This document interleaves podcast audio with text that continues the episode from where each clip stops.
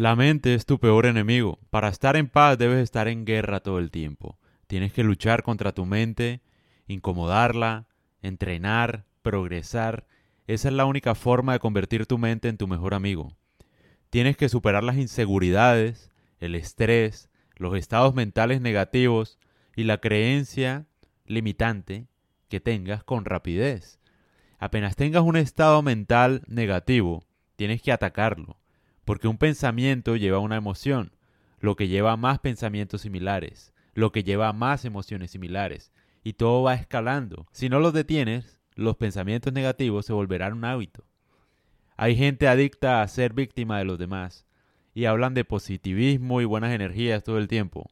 La idea es no sentirse mal y saber revertir la situación, no fingir que todo es hermoso y maravilloso porque no lo es. Si estás en una mala situación en este momento, levántate de nuevo y recuerda nunca ponerte demasiado cómodo. Ten cuidado con el exceso de tiempo libre. Ten cuidado con la gente que sigues.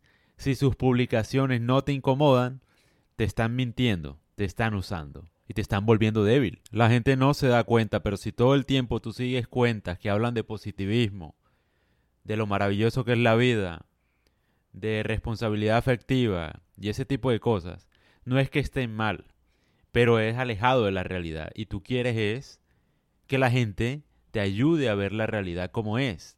De esta manera tú vas a estar preparado cuando te enfrentes a una situación que no se asemeja al positivismo, a la felicidad todo el tiempo, ni a la responsabilidad afectiva, porque ese término lo tienen ya hasta rayado. Tú puedes hablar todo el tiempo de responsabilidad afectiva y nadie la va a aplicar. A nadie le importa. O sea, tú tienes que entender que la vida es tuya y que nadie debe tener responsabilidad sobre ti para no hacerte daño. Porque la gente no sabe a veces cómo hace daño. Entonces tú tienes que encargarte más bien de ti mismo y de tu vida y de tu propia responsabilidad afectiva. No esperar que todo el mundo te trate bien y no esperar que todo el mundo actúe como tú quieres, porque es un ideal alejado de la realidad. La gente actúa de acuerdo a sus intereses.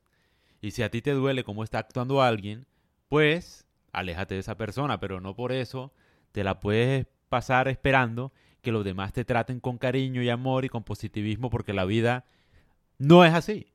No quiere decir que la vida no sea maravillosa, de hecho es maravillosa porque no todo el tiempo es así. Imagínate lo aburrido que sería.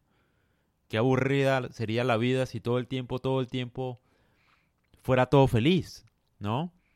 Lo valioso de la vida es precisamente que no todo es feliz y aún así uno supera los problemas. Lo valioso de la vida es tal vez superar una situación que creíste que no era posible superar, una situación de pobreza emocional, un dolor fuerte. Eso es lo valioso de la vida. La gente se emociona, por ejemplo, cuando gana un competidor que sufrió muchísimo o que en un partido difícil o e, e, es decir, lo maravilloso de la vida es precisamente lo difícil que es.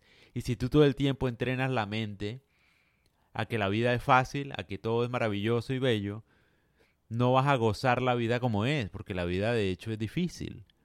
Y deberías estar más bien preparado para afrontar lo difícil que es la vida. Y te preparas entrenando, escuchando podcasts incómodos, leyendo publicaciones que no están de acuerdo todo el tiempo con lo que dices tú o con lo que piensas tú, que desafían todo lo que tú crees, escuchando, por ejemplo, gente que desafía todas tus creencias políticas, religiosas. Esa es la manera en la que uno va entrenando la mente, ¿no? Y la va volviendo como más afín a lo que es la vida y por lo tanto la lleva a una vida más significativa. Porque como dije anteriormente, si tú quieres volver a alguien depresivo, solo tienes que darle todo y que no luche por nada. Ese es el síntoma, el síntoma más preciso, o no el síntoma, pero esa es la forma más precisa de volver a alguien depresivo. Hacerle todo, tratar de cuidarlo de todo, porque lo está volviendo frágil, inevitablemente. Y cuando lleguen los problemas, no va a saber cómo afrontarlos. La mejor forma es, uno, afrontar retos, tener misiones, tener retos difíciles, pero no tan difíciles que nos desmotiven, sino toda dificultad en manos de la capacidad que pueda soportar.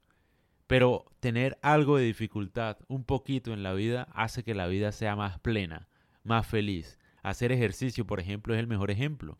Si tú quieres sufrir un momento para tener más salud, para tener mayor rendimiento sexual, para tener mejor cuerpo, tienes que sufrir.